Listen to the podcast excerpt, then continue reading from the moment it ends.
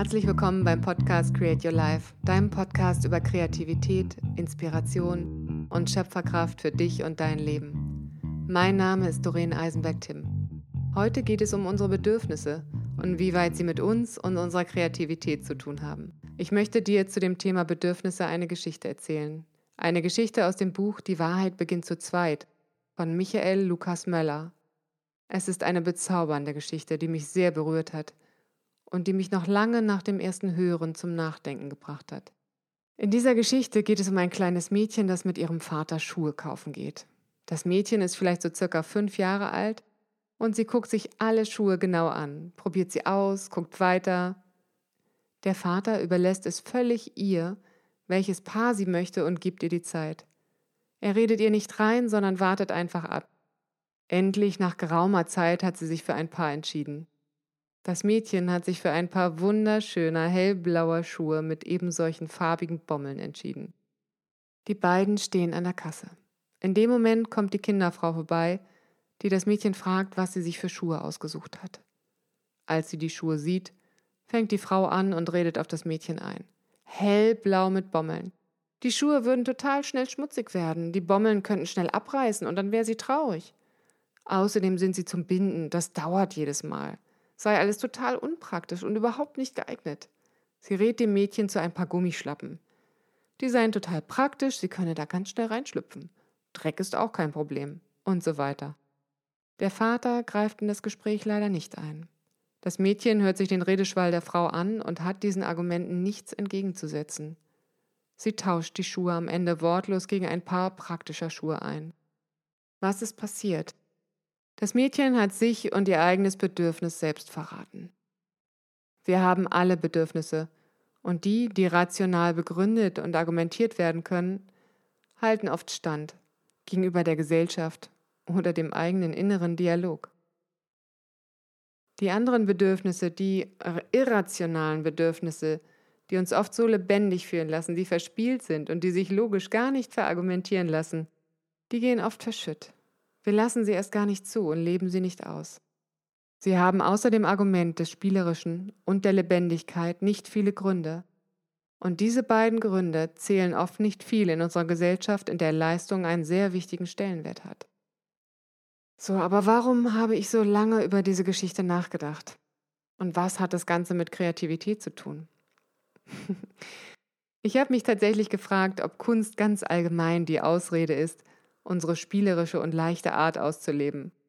Kunst hat keinen Sinn, behaupte ich jetzt einfach mal. wir können uns ausdrücken und müssen nicht argumentieren, warum wir das Bedürfnis haben. Wie ein Studienkollege von mir zum Beispiel, der mehrere Packungen Spaghetti einzeln zu einem Kunstwerk draußen in die Erde gesteckt hatte.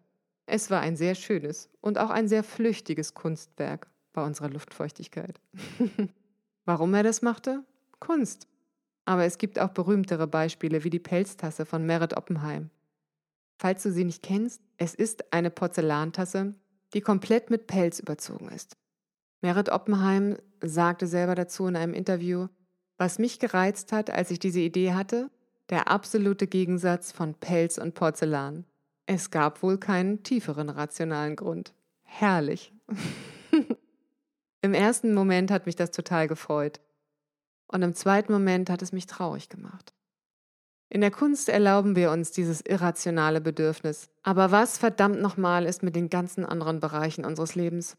Und damit meine ich nicht nur Schuhe kaufen. In welchen Bereichen geben wir noch unsere Kreativität auf, weil das Bedürfnis vielleicht nicht zu begründen ist? Ich habe selber mal bei mir geguckt und es gibt einen Bereich bei mir, der mir zu meinen eigenen irrationalen Bedürfnissen eingefallen ist. Und falls ihr die letzte Podcast-Folge gehört habt, wisst ihr schon, dass ich ein Pferd habe. Ich habe ein Pferd gekauft, damals vor 18 Jahren, um zu reiten. Es wäre völlige Verschwendung gewesen und mir auch nie im Leben eingefallen, ein Pferd zu kaufen oder es zu haben, ohne es zu reiten. Mittlerweile ist er sehr alt, 28 Jahre, und vor kurzem habe ich aufgehört, ihn zu reiten. Seitdem entdecken wir eine neue Welt miteinander. Unser Zusammensein ist so viel spielerischer geworden, leichter und kreativer. Das hätte ich definitiv früher haben können. Oder mir einfach früher erlauben dürfen. Und meine jüngste Tochter fiel mir noch ein. Sie ist in einem ähnlichen Alter wie das Mädchen in der Geschichte. Und momentan finde ich viele Sachen, die mich bisher etwas geärgert haben. ich habe zum Beispiel heute zwei Gläser randvoll mit Wasser gefüllt gefunden, in das sie jeweils eine Haarspange getan hatte. Warum? Ich hatte keine Ahnung. Innerlich habe ich nur aufgestöhnt und gedacht, oh Menno, die rosten doch. Total nervig. Später hat sie es mir dann erklärt. Die weichen dort ein für ihre Meerjungfrau-Frisur. Klar, hätte ich mir ja denken können. Auch wenn es mich oft viel Kraft kostet, ich habe mir vorgenommen, ihre irrationalen Bedürfnisse mehr zu würdigen und ihnen mit einer anderen Haltung zu begegnen.